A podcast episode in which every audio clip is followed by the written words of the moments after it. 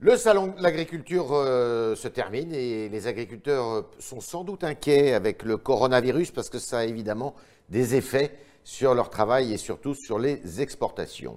Eh bien, c'est avec Nicolas Forissier que nous sommes ce matin, qui est euh, ancien secrétaire d'État à l'agriculture et qui est député LR de l'Indre.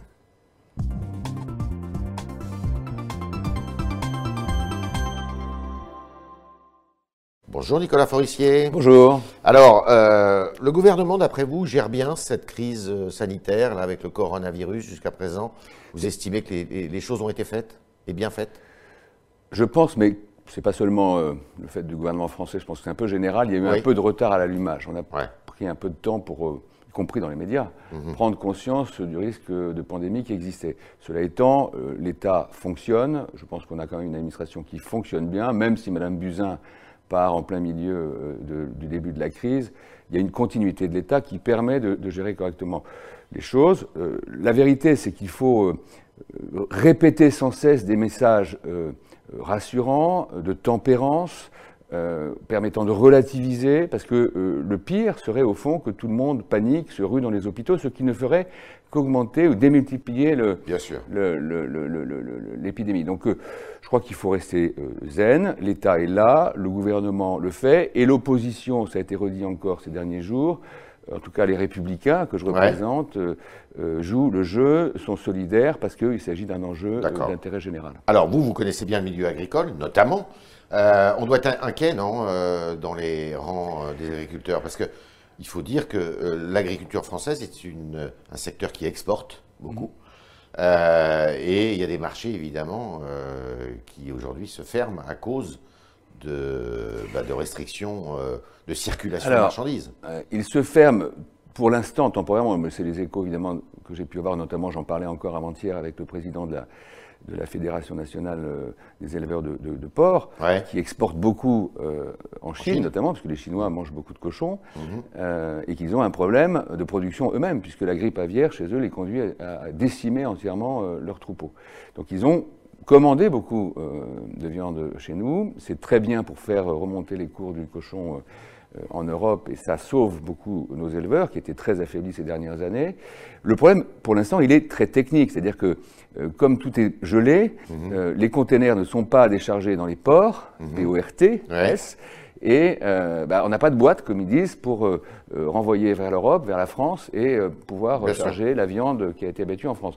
Donc c'est plutôt un problème logistique, mais la vérité, c'est que les, Chinois, ils ont besoin de s'approvisionner, parce que c'est un élément de base de la nourriture des Chinois, et donc forcément, à un moment ou à un autre, connaissant l'efficacité et la rapidité du système chinois, on sait que euh, les ports vont être euh, libérés, les containers vont être vidés et on va être euh, à nouveau dans un processus d'exportation. Moi, je ne suis pas trop inquiet là-dessus. Vous n'êtes pas inquiet le, vrai sujet, au-delà de cet épisode de court terme, c'est qu'est-ce que le gouvernement, le président de la République vont enfin faire, l'un et l'autre, je pense que c'est surtout le président de la République, pour faire de l'agriculture française une vraie priorité nationale. Il n'y a pas, a pas de, politique claire là-dessus Il n'y a pas de ligne claire Je pense que ce qui est fait actuellement par le gouvernement, par le ministère, euh, c'est sans ambition, c'est de la gestion euh, à court terme. Euh, je ne dis pas que c'est mal fait. C'est quoi la grande ambition qu'il faut, La grande ambition, c'est quoi? Ben, C'est extrêmement simple. C'est comment on redonne une nouvelle frontière aux agriculteurs à l'industrie agroalimentaire, c'est le deuxième employeur industriel français, au métier de bouche, aux territoires ruraux. Mmh. Derrière tout ça, il y a toute la France. Comment on donne une nouvelle frontière, sachant que le défi alimentaire mondial est le principal défi que, vous que nous allons avoir devant nous. 3 milliards d'habitants supplémentaires d'ici 2050. Avec le doublement de la population en Afrique. Absolument, des centaines de millions de consommateurs dans les pays émergents qui veulent manger comme nous, qui ont le pouvoir d'achat de plus en plus pour le faire. En Inde, vous avez 160 à 180 millions d'Indiens aujourd'hui qui ont le pouvoir d'achat euh, qui pourrait les conduire à, manger autant que nous, dans des conditions euh, de traçabilité euh, certaines, avec des recettes nouvelles, etc. Donc ça veut dire qu'il va falloir produire beaucoup d'alimentation. 70% de plus d'ici 2050 de biens alimentaires, disent les, experts. Et tout ça en protégeant la biodiversité toujours plus, en réduisant les pesticides, en protégeant l'eau qui va devenir une ressource rare, en, gardant les forêts, les puits de carbone. Tout ça Et on représente... on n'est pas à jour là-dessus? Ben, Non, ce que je veux dire, c'est que ça représente un défi technologique humain considérable. Donc la France. L'agriculture n'est pas morte alors. Mais je pense qu'elle est, elle devrait être une priorité nationale parce que la France, en plus, dans ces questions, sur ces questions, est très en pointe et reconnue dans le monde entier comme un pays qui est très en pointe sur les techniques agricoles, sur le modèle alimentaire. Et donc, ça veut dire que nous pourrions redonner une vraie ambition euh, à l'agriculture française en faisant de ce sujet et du défi alimentaire mondial, qui est étroitement lié au défi écologique mondial, le sujet numéro un des Français. Et derrière, vous avez toute l'organisation de la société, il y avait toute la culture euh, de, notre pays, notamment euh, celle du monde rural et, des provinces. Et la politique agricole commune qui est remise en question, euh, notamment sur le plan budgétaire, est-ce qu'elle permet de faire ce que vous dites? Je pense que l'ambition nationale pour une agriculture française qui, à la fois, tire son épingle du jeu en créant de l'emploi parce qu'elle va exporter plus, mhm. produire plus, et en même temps qu'elle va exporter et faire connaître euh, ou, participer à relever ce défi alimentaire parce qu'elle apporte sa technologie et ses savoir-faire, c'est une ambition qui ne peut pas être simplement française. La France doit aussi, vous avez raison de le dire, être euh, un moteur dans l'Union européenne pour montrer que ce défi, il doit être aussi européen. Et est-ce que la France défend bien les intérêts des agriculteurs français au niveau européen? Je pense que la France a un grand problème, c'est que euh, comme elle n'a pas mis d'ordre dans ses comptes et que la dépense publique, les finances publiques sont très, très, très, très mauvaises, et, et que honnêtement, le gouvernement actuel ne fait pas d'efforts sérieux, ça vient encore d'être dit par la Cour des comptes hier, eh bien la France n'est pas écoutée de la même façon que si elle avait fait cet effort-là. Elle est moins crédible.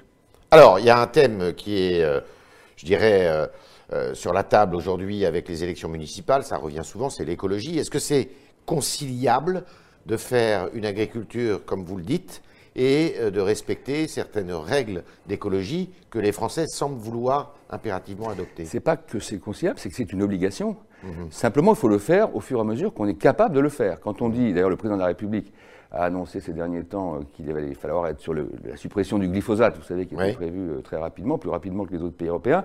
Il reconnaît, voilà, il reconnaît en réalité qu'on ne va pas pouvoir le faire comme ça brutalement. Mhm. La France va devoir le faire au cas par cas et surtout en tenant compte de ce que font nos partenaires, parce qu'on ne peut pas mettre nos agriculteurs dans une situation d'extrême faiblesse parce qu'il n'y aurait pas de solution euh, de remplacement au glyphosate, euh, alors que les autres pays européens le feraient. Euh, c'est très compliqué parce que il faut qu'à la fois on augmente la production de biens alimentaires, que la France contribue par ses exportations à résoudre ce défi alimentaire, et en même temps, encore une fois, il faut qu'on le fasse en en relevant aussi le défi écologique. Les deux sont étroitement liés. Personne ne le disait jusqu'à présent. Et moi, je pense qu'on devrait s'emparer de ce sujet, en faire une priorité absolue. C'est ce que les républicains sont en train de faire, que ce soit au groupe parlementaire de l'Assemblée nationale, sujet dont je m'occupe, mais aussi au parti.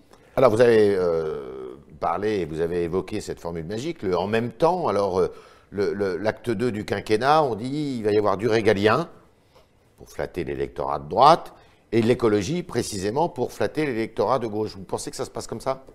D'abord, je pense que l'électorat de gauche, euh, comme l'électorat de droite, euh, est sensible euh, à l'écologie, donc ce n'est pas un problème de gauche et de droite. C'est pas de gauche et de droite. Moi, je suis quelqu'un de, droite, une droite modérée, constructive, parce que ce qui compte d'abord, c'est l'intérêt du pays. Je vous le dis, mon engagement politique repose d'abord là-dessus, mais je défends ma famille politique, et je peux vous dire une chose, c'est que c'est vrai que nous avons travailler sur ces questions d'environnement, d'écologie, un certain nombre de parlementaires notamment, qui sont de grands spécialistes. Mais peut-être qu'on n'a pas assez communiqué et qu'on n'a pas assez, euh, comment dire, construit un, projet global, cohérent. Quand je vous dis agriculture, écologie, ça va de pair et ça répond aux deux défis, encore une fois, je vous répète, qui sont étroitement liés, qui sont le défi alimentaire mondial, lié, à, l'évolution de la démographie et le défi euh, de la préservation de la planète, eh bien là, nous sommes en train de construire un projet cohérent. Et ce n'est pas l'apanage de la gauche uniquement, c'est aussi l'apanage de tous les citoyens français, à nous les républicains en tout cas, puisque le gouvernement ne le fait pas, de nous emparer de ce sujet et, de porter ce projet pour les Français. Ça répondra aussi euh, à cette idée de nouvelles frontières euh, donc, je parlais tout à l'heure pour le monde agricole et la province. Deux figures de la gauche euh, nous ont quittés euh, ces derniers jours. Euh, Michel Charras, Jean Daniel. L'un était sénateur, ancien ministre, l'autre journaliste, grande plume du Nouvel Ops. le président de la République a rendu hommage et s'est déplacé pour l'un et pour l'autre. Il y a même un hommage national pour Jean Daniel. logique bah, Le président avait bien senti qu'il fallait envoyer quelques signes à la gauche de l'ancien monde. Puisque finalement, euh, euh, que ce soit Michel Charras, quelqu'un que j'appréciais beaucoup d'ailleurs, pour des tas de raisons, ou que ce soit Jean Daniel, que je ne connaissais pas par ailleurs, mais ce sont des personnalités de cette gauche de l'époque Mitterrand, notamment, etc. Donc il envoie des signes. Est-ce que c'est suffisant? Moi, je pense que la gauche est en train de s'interroger beaucoup sur ce que fait le gouvernement et le président, qui conduisent plutôt une politique qui cherche euh, en tout cas dans la communication, euh, euh, à, séduire l'électorat de la droite modérée française, qui est assez largement majoritaire à mon avis. donc il va y avoir un problème. Alors pour l'instant, on est toujours dans le même temps, on fait des allers-retours. Bon. D'accord. encore une fois, ce qui compte à mes yeux, c'est l'avenir du pays. Est-ce que l'avenir du pays passe par la confrontation mortifère en 2022 de M. Macron et de Mme Le Pen, avec mmh. personne d'autre? C'est plutôt à ça qu'on essaie de nous amener. Si c'est ça, c'est très dangereux. Et je pense que le rôle des républicains, de ce point de vue-là, il est historique, parce qu'il est euh, c'est la famille politique, notamment, euh, on va le voir au municipal, je pense qu'on va être conforté dans nos positions et dans notre réseau qui est très important dans tout, le territoire, mais c'est la famille politique qui peut éviter cette confrontation, ce, duo mortifère. En nous interposant euh, entre les deux, ça suppose deux choses, au-delà des municipales. Ça suppose évidemment qu'on franchisse aussi le cap des départementales et des régionales de façon ambitieuse l'année prochaine. On a encore une fois là aussi des positions importantes et on peut conquérir d'autres régions ou d'autres mmh. départements. Et surtout, ça suppose qu'on ait formalisé, exprimé notre projet, un peu ce qu'on disait tout à l'heure euh, sur euh, la vision globale des territoires au travers de l'agriculture et de l'écologie, mais euh, c'est un sujet, mais il y en a beaucoup d'autres. On travaille à ça. au sein du groupe des députés à l'Assemblée nationale, on a mis en place le pôle idée avec mon ami Jean-Louis Thiriot et à la demande de Damien Abad. On travaille sur un certain nombre de, de projets et de sujets qui vont peu à peu nourrir le projet plus global de la famille des Républicains. Le parti fait pareil. Je crois que depuis. Il fait du bon boulot, euh, Christian Jacob Oui, mais que j'allais vous dire, depuis l'arrivée de Christian Jacob, je crois que la, mécanique est repartie, ça se reconstruit, on, on, a serré les rangs et on réfléchit et on formalise et on arbitre sur nos idées pour avoir un projet qui soit lisible pour les Français. Vous avez une carte Cette à jouer en 2022 Cette condition est essentielle, je pense qu'elle est nécessaire. Quand je dis que les Républicains ont un rôle historique, c'est parce que si on reste à la confrontation euh, M. Macron, Mme Le Pen, euh, je pense que c'est extrêmement dangereux. Vous êtes la troisième voie Donc nous, nous pouvons offrir une troisième voie de gouvernement. Il n'y en a pas d'autre aujourd'hui. La gauche est incapable de le faire. Alors M. Macron, il va devoir arbitrer dans les années qui viennent entre euh, ces deux sujets. Est-ce que euh, quelle est la figure qui peut incarner cette droite renouvelée je sais, je sais que la, le réflexe chez nous, c'est toujours de dire il faut d'abord le chef, après on verra. On est en train de faire l'inverse. C'est difficile à expliquer, mais je pense qu'il faut qu'on construise, ou qu'en tout cas on solidifie le projet, mhm. et le leader, ou le ou, la euh, personne qui va euh, euh, porter. tout ça en 2022, va assez naturellement et assez rapidement être déterminé ou sortir du lot. Actuellement, ça passe par des primaires? Je ne suis pas sûr qu'il faille des primaires totalement ouvertes comme elles ont été faites euh, en 2017, on a vu que c'était quand même pas évident en termes de conséquences.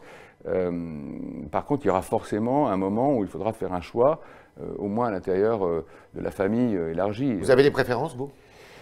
Vous avez un certain nombre de personnalités qui sont en train d'émerger. Je ne suis pas ici pour préempter l'avenir, mais bon, François Barmoin, notamment, évidemment, mais euh, vous avez aussi Xavier Bertrand, vous avez un certain nombre de personnes qui vont peut-être émerger. Xavier Bertrand qui n'est plus dans votre parti. Oui, mais il est euh, assez proche, euh, il est resté assez proche. D'accord. En tout cas, dans le cœur d'un certain nombre d'électeurs. On est avec Nicolas Forissier ce matin, on parle eh bien, de la droite, de l'agriculture, du coronavirus, de tous les sujets d'actualité, évidemment en vue des municipales aussi. Et c'est Leslie, souvent de l'Asie, qui nous a rejoint pour poser vos questions.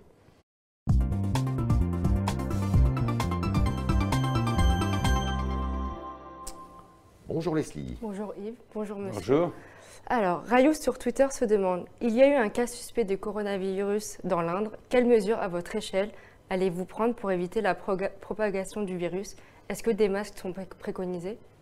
Je pense qu'il faut encore une fois pas paniquer. Euh, il y a 240 000 habitants dans le département de l'Inde. Il y a eu un cas qui a été identifié et qui finalement euh, se révèle négatif. Euh, se révèle négatif. Donc vous voyez, hmm. entre ce qui, la propagation d'une idée qui prend une une ampleur incroyable et la réalité des faits, bon, euh, honnêtement, c'est à l'administration, à la Direction générale de la santé, au ministère de gérer avec les préfets euh, les choses. Il faut associer, c'est important dans la réponse, il faut associer les maires, il faut leur donner des informations, il faut qu'il soit euh, étroitement informé, notamment par les hôpitaux ou par euh, le réseau de santé, euh, dans un département comme le mien. Il est bien le réseau de santé dans l'Indre Tout est il, est bien parce que on a des hôpitaux qui sont quand même de qualité, des personnels qui sont de qualité, sauf qu'on n'en a pas assez parce qu'on connaît une crise de la désertification médicale importante, que ce soit d'ailleurs en médecine de ville ou que ce soit dans les hôpitaux.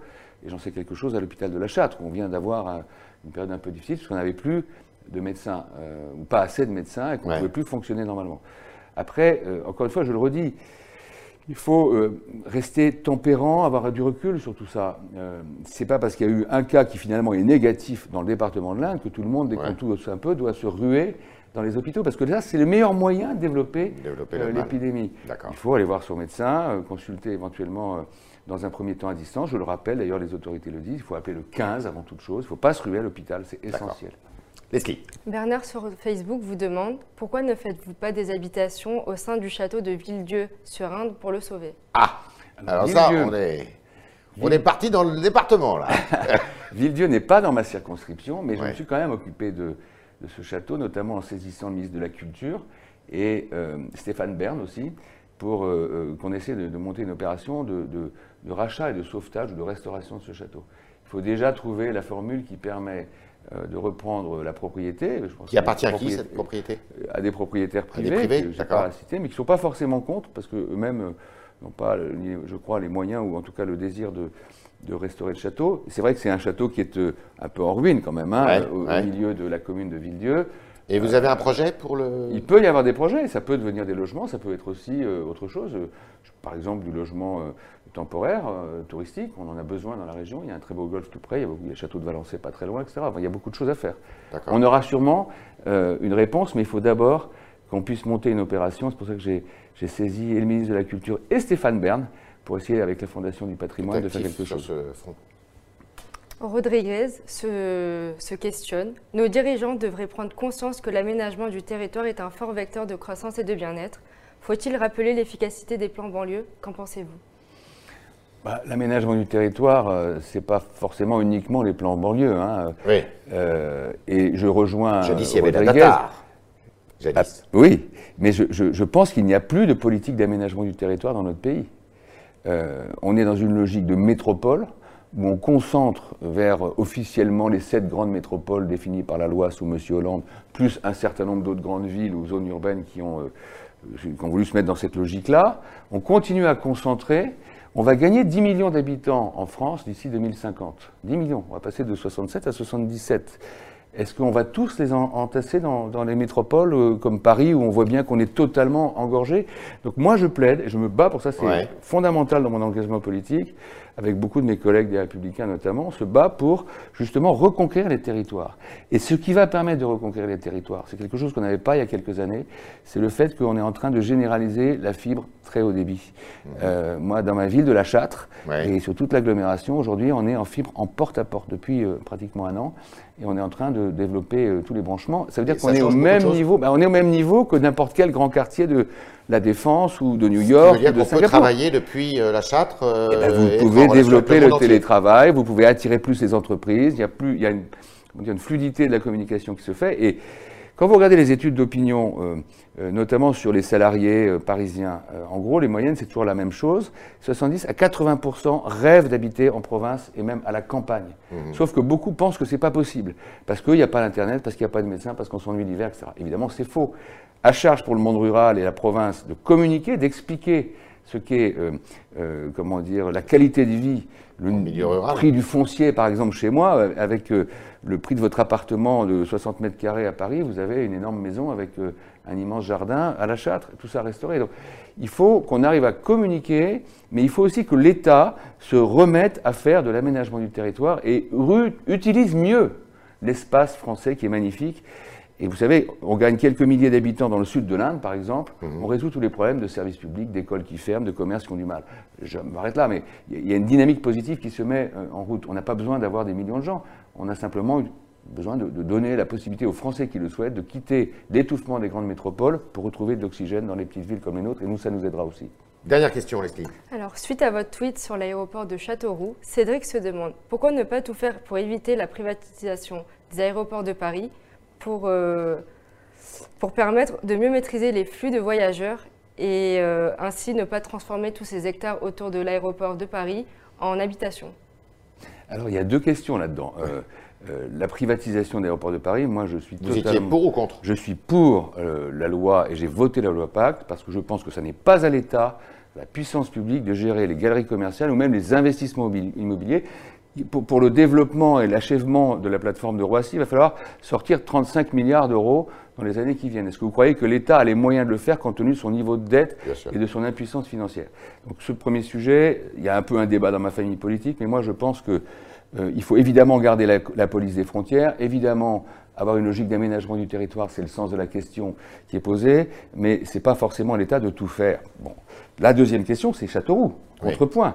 Et moi, je me bats là-dessus depuis des années d'ailleurs. Je suis administrateur de l'aéroport euh, de Châteauroux pour que justement on utilise ces équipements qui existent déjà avec des lésions ferroviaires qui d'ailleurs, dans le cas de Châteauroux, vient directement sur la piste d'avion. le train arrive directement devant les avions on a un embranchement qu'on a rénové pour ça, et qu'on permette de faire partir de ces aéroports euh, ce que j'appelle les vols programmés, c'est-à-dire des charters.